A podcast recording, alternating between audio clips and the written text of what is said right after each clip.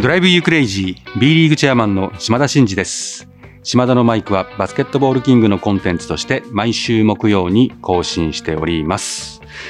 もう旅疲れがすごくて、居疲れと言っても過言ではないんですけども、まあまあ以前ね、ちょっとこの場でね、今年はもうコロナだから、そういう忘年会とかあんまなくて、あの胃腸薬の薬とかの CM やんのかなとか、そもそも売れんのかななんて心配したじゃないですか。早速使ってます。CM がやろうがやらまいが、私は使ってます。まあ、そんなこんなでですね、私、ちょっと旅人な感じで最近生活を送ってまして、11月の27日日本代表戦、皆さんご存知の仙台に行ってきたんですね、土曜日。そこから私の旅が始まりました。で、土日と仙台に行って、月曜日に1日だけね、あったね。で、そこで、えっと、夜会食があってですね。で、次の日の朝早く沖縄に行きました。で、沖縄に一泊して、で、翌日帰ってきたんですね。で、翌日帰ってきて、またその次の日、つまり水曜日、そっから北海道ですよ。で、いろいろあったんで、木、金、土、日って日曜日まで行ったんですよ。4日間。で、えっと、月曜日にオールスターのお会見をして、今に至るってことですよ。何をやってんですかねっていうぐらいあちこち行ってました。やっぱさすがに、ちょっとやっぱ疲れてるな、みたいな感じにはなるんですか？いやー、疲れてるなーってのはあると思いますよ。まあでも、なんとか元気に頑張ってますよね。うん。まあ、北海道と沖縄のなんと気温差23度ですよ。沖縄に行った日がですね、もう汗ばむぐらいの気温で、まあ沖縄でも久しぶりに暑いですって言われたの。で、次の日に北海道でしょ今年一番の寒さです。これ、一番嫌なパターンじゃないですか。私ね、あの、新潟県人の癖して寒いの苦手なんですよ。寒いの大嫌いなんですよ。だからね、ちょっとビビってましてですね、あの、スーツケースもいっぱいあったかいの入れてたんです。したらね、ホテル暑くて、部屋の中暑くて、北海道ってね、外寒いから中あったかいんですよ。だから、車とかで移動してどっかにこう行くじゃないですか。一瞬寒いですよ、もちろん。もうそんな着込むほどじゃないんですよ。だからほとんど使わないで帰ってきましたね。あんま寒、寒、あんま、あんま寒くないというか。織茂さんはね、あの、ちょっと織茂ファンの皆様には耳寄りな情報なんですけど、織茂さんってもう北海道に行ってしばらく経つじゃないですか、もう十何年。一回もコート着たことないんですって。信じられます？私も基本的にコート着なくて、ずーっと着てなかったんですけど、去年長崎に行った時にね、ちょっとこの番組で言いましたけど、もう死にそうになっちゃって、伊藤拓磨君にね、なんか着るものないって言って、拓磨君にね、コートを借りて、難を逃れたっていうのがあって、まあそこでもう私はギブアップして、そこから着てますけどね、織茂さんはなんと札幌にいながら、一回も、もうダウンとか着ない。それはススタイルなんですかね。まあスタイルというか、何ですかね。いや、そんな北海道に行ってまいりましてですね、今日ちょっと北海道に行ってきましたという話と、ちょっとあの沖縄の話はオールスターに絡めてちょっと別途お話をしたいんですけども、その日本代表のゲームトムのまあ初陣ということと、北海道の出張、そしてその前に本編ではですね、突然私が思いついてやっちゃったんですけど、流行語大賞。思いついて、ああいうつぶやきって昔はよくやってたんですね。で、ちょっとチェアマンになってからあんまりああいうのやると、なんか、うーん、ふざけてんのかなとか、あの、思われるじゃないですか。なんで、あんまやってなかったんですよね。でもああいうの好きなんですよ、私。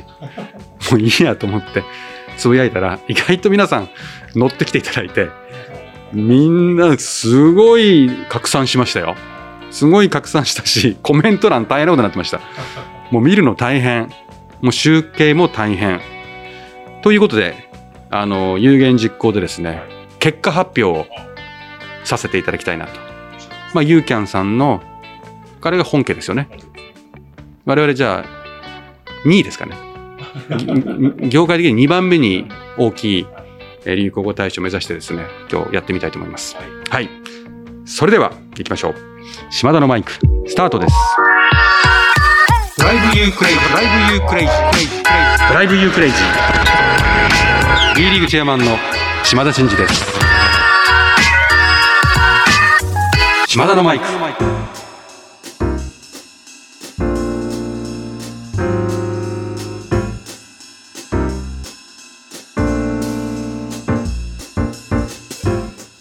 寒い北海道に行ってきてですねちょっと悔いが残ってるのはですねスープカレーが食べれなかったんですよ。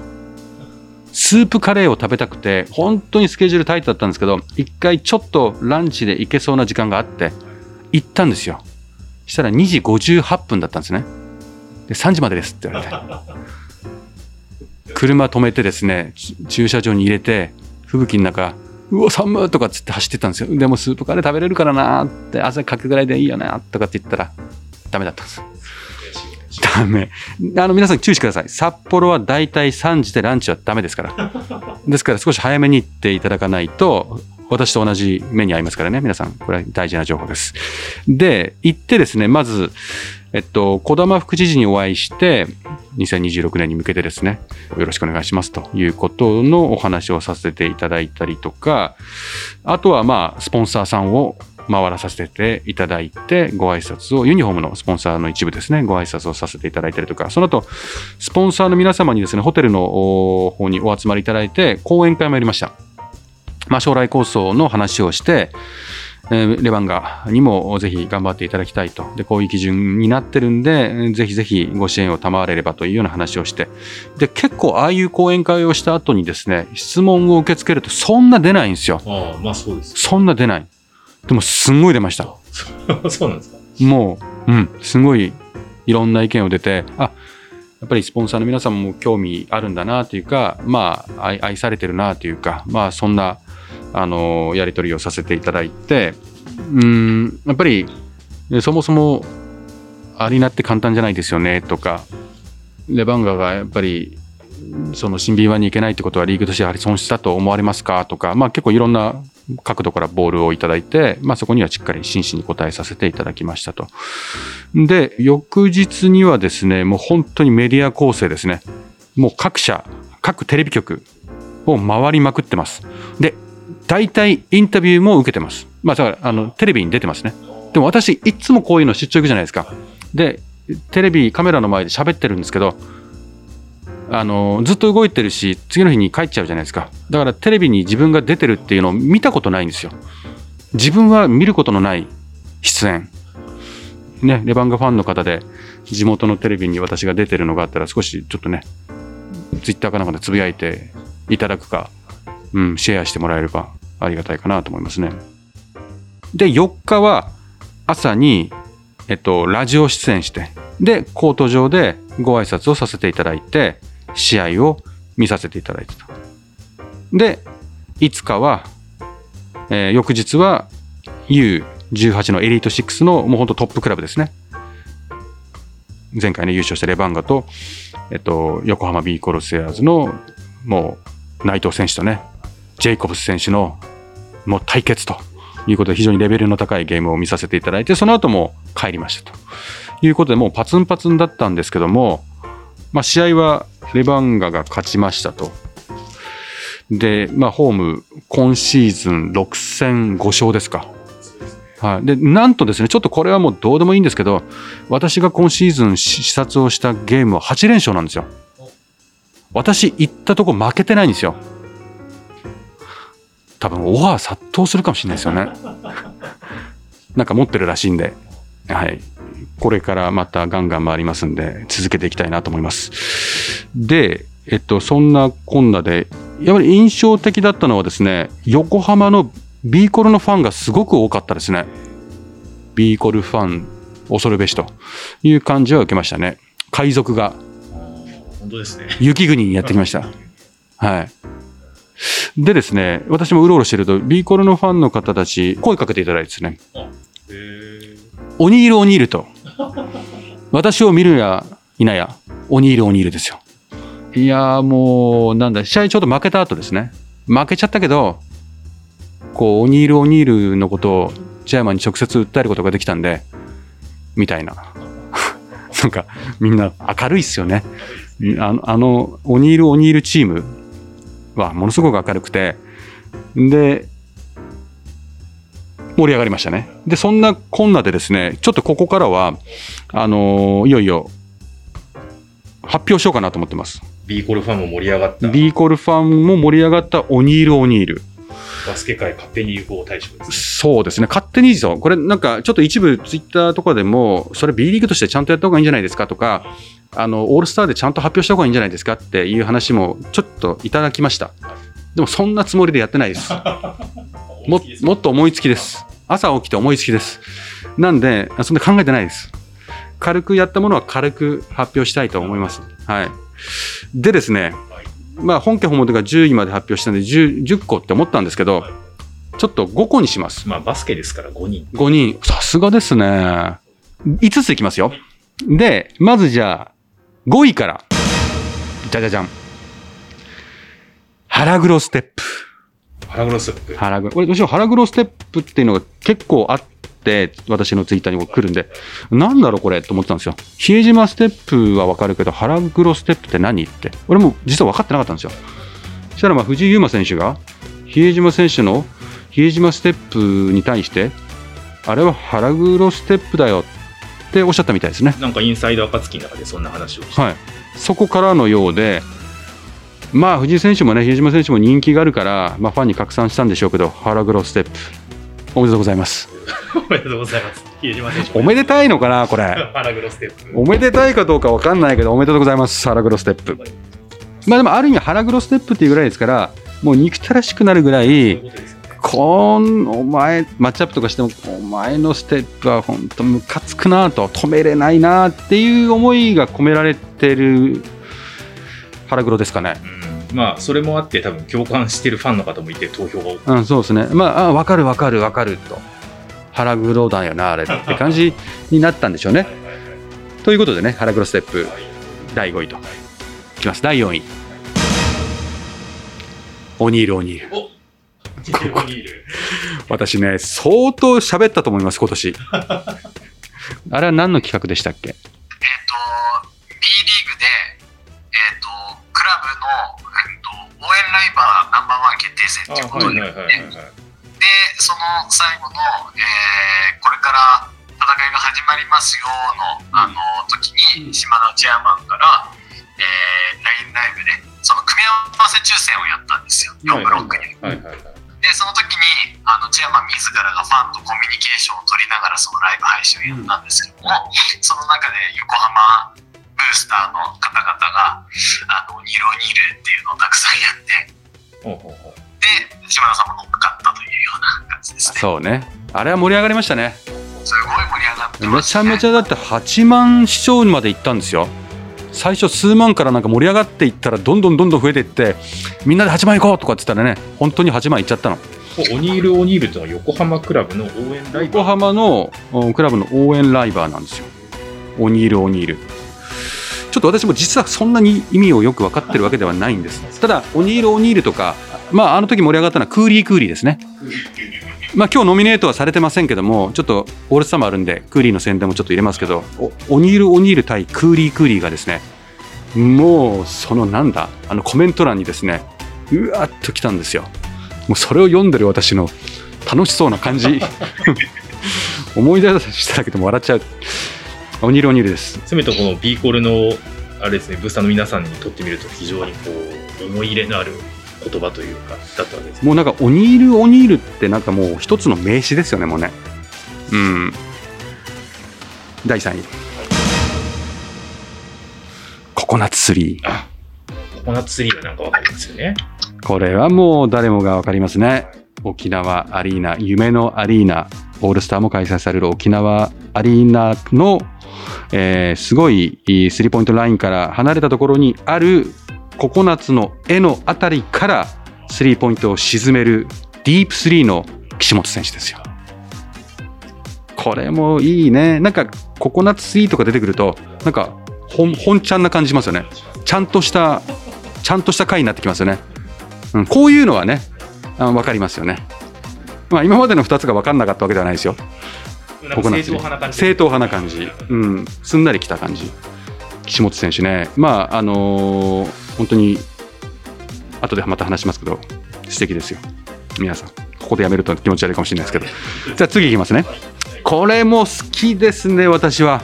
これもいい感じですよ。第2位。イカルガチャレンジ。おおイカルガチャレンジ。やっぱりね、ブレックスのね、この、なんていうの？力はすごいかな。こういう誰かを押し上げる力。まあ、イカルガ選手のね、あの超ロングアシストですよ。あもう状態、上半身の強さを、もう世界中に知らしめた、もう全然体をこう大きく動かすことなく、手首の力でポンと、あれだけのスピードで、リングの下まで、すんごいスピードできましたよね。あれはちょっと私バスケットやってないんで、あの凄さよくわからないんですけど、どうどうですか？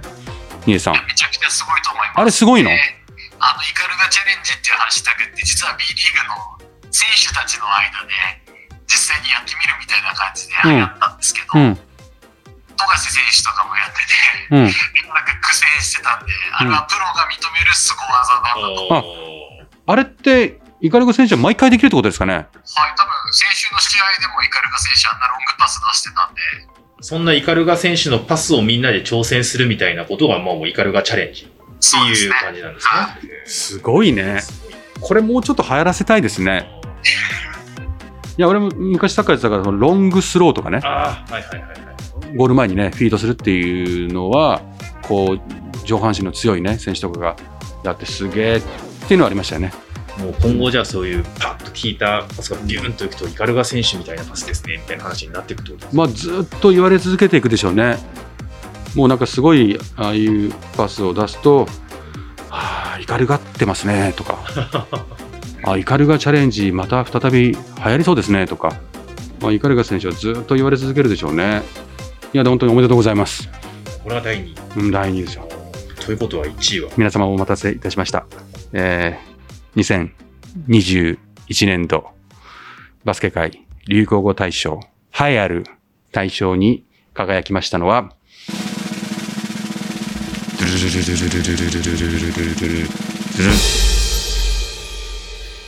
強くボール持って何してるんですか？おでした。でした。おめでとうございます。まあ、基本的に私が何してるんですかって感じですけどね。今のドラムロールは本当うがいかと思いましたね。はい ちょっとね、ちょっと、あの、おじいちゃんがね、ちょっと失敗するとガボってなっちゃう感じでしたよね。大変失礼しました。はいホーバスヘッドコーチですよ。いや、本当おめでとうございます。ちょっと、ホーバスヘッドコーチにインタビューでもしたいみたいもんですね、これね。この、今の喜びを伝えるとしたら、どなたになりますかとか、あの、そういう感じの会話してみたいですね。はい。多分喜んでくれると思いますよ。ちょっと LINE しておきます、私、後で。今のこの感じを。2位、3位、4位、5位もちゃんと伝えて。はい。ホーバスヘッドコーチ関連で言うとですね、今回ノミネートいただいた中では、もう主だったところでも4つあってですね、この強くボールを持って何してるんですか？はもちろんですけど、女子日本代表銀メダルとかですね、はい。スーパースターはいませんが、スーパーチームですとかですね、はい。えートム・ホーバスもそのままですけどね。お、ホーバスジャパンとか、もう結構出てて、もう1位のですね、この、うん強くボール持って何してるんですかは、全得票のもうおよそ10%ぐらい獲得したということで。やはりね、今年のバスケ界って言ったらね、やっぱりこの辺でしょうね。なんか、はいこういうところからなんとなく今年のやっぱり傾向っていうか分かるんですね。出ますね。もうある意味これを見れば、今年日本で何が行われてたか、何を反映してるか、そのぐらいまで想像できちゃいますよね。例えばですね、気になるところで言うと、うん、信州若手三重士とか、えー、ああ、そうかそうかそうか。これも結構あったんですよ。残念ながらね、あの5位まで入れなかったんですけど、信州の熊谷選手とか前田選手とか、私、この信州若手三重士、いいじゃないですか。いい言葉ですね。こういうのはいいですよね。クラブとしてもプロモーションで使えますよね。まあ気になったの、あとですね、はいちょっと個人的に気になったのは、はいえー鶴巻の身のこなし。鶴巻の身のこなし。鶴巻選手のね、あのロボッツのあの鶴巻選手がもう最近もうグイグイ来てますけど、かなりファンのね、心をわしづかみにしてる感じなんで、まあこれも結構あったんですよ。あとですね、なんかあります？気になったの。やっぱドライブユークレイジーは13位に入ってますね。ああ、それは私に忖度してくれてますでしょうね。まあ私に忖度しても何も返ってきませんけどね。ありがとうございますい。やいや、でもね、微妙なところですけど、ちゃんと入ってると。ちゃんと本家本元の比江島ステップも入ってるんですね。はい本家本元がもう腹黒ステップに大きく負けてますからね。まあでもね、ちょっとノリでやってみたんですけど、これは結構面白くて、はい。毎年ノリでやっていってもいいですかね。いやーでもなんかこうやって皆さん乗っかってくれると非常に嬉しいですよね。そうですね。じゃあちょっとね、あまりにも長く話しすぎちゃったので、そろそろ日本代表の話に行ってもいいですかね？はい、お願いします。皆さん本当にありがとうございました。またなんかこういうの、たまにですね、ちょっと思いつきで私、ちょっと皆さんに投げかけて、こういうことをするかもしれませんので、温かい目でね、あの、見守っていただきたいなと思います。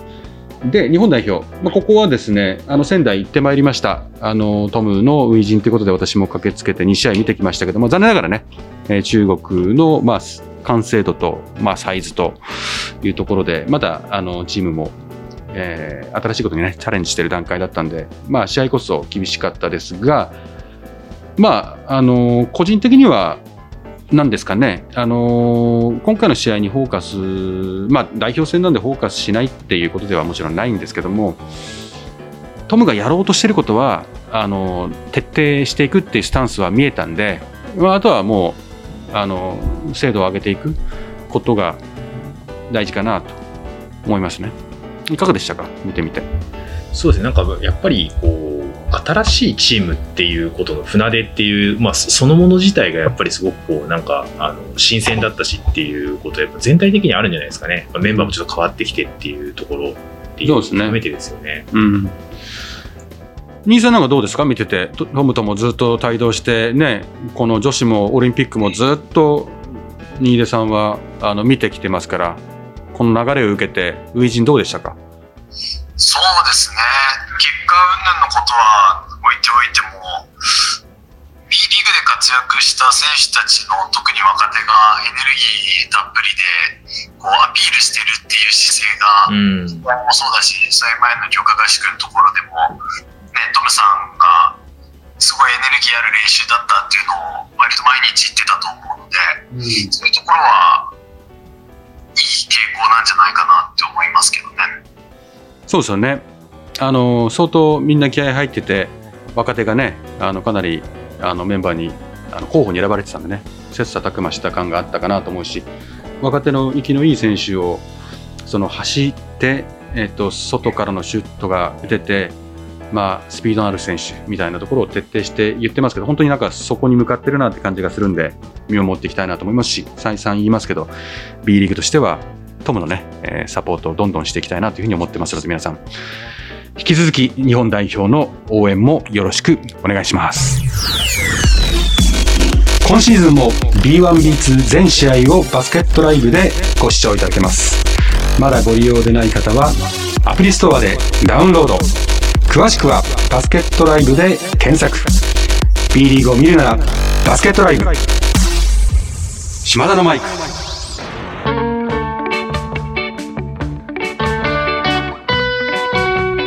はい、そろそろエンディングの時間です。島田のマイクでは、リスナーのあなたからのメッセージを受け付け中です。私への質問、企画のリクエスト、お悩み相談、暗算祈願、何でも構いません。番組で紹介させていただいた方には、えー島田のマイクオリジナルステッカーを差し上げております。宛先は概要欄に載せております。あなたからのお便りをお待ちしております。はい、ちょっと今日は、あの、熱量込めて喋りすぎましたし、ちょっと4位なのにオニールオニールってちょっと言い過ぎましたね。まあ、ビーコロのファンはめちゃめちゃ喜んでるかもしれませんけども、はい、改めまして、強くボールを持って何してるんですかイカルガチャレンジ、ココナッツ3、オニールオニール、腹黒ステップ。まあ、これを聞いただけで2021年のね、バスケ界が 見えてくるかなと思いますので、はい。今年もね、残り少なくなってきましたけど、皆さん、健康には留意していただいて、えー素敵な12月をお過ごしいただければと思います。はい、それではまた次回お会いしましょう。島田のマイク、ここまでのお相手は B リーグチェアマンの島田真二でした。ドライブユークレイジー。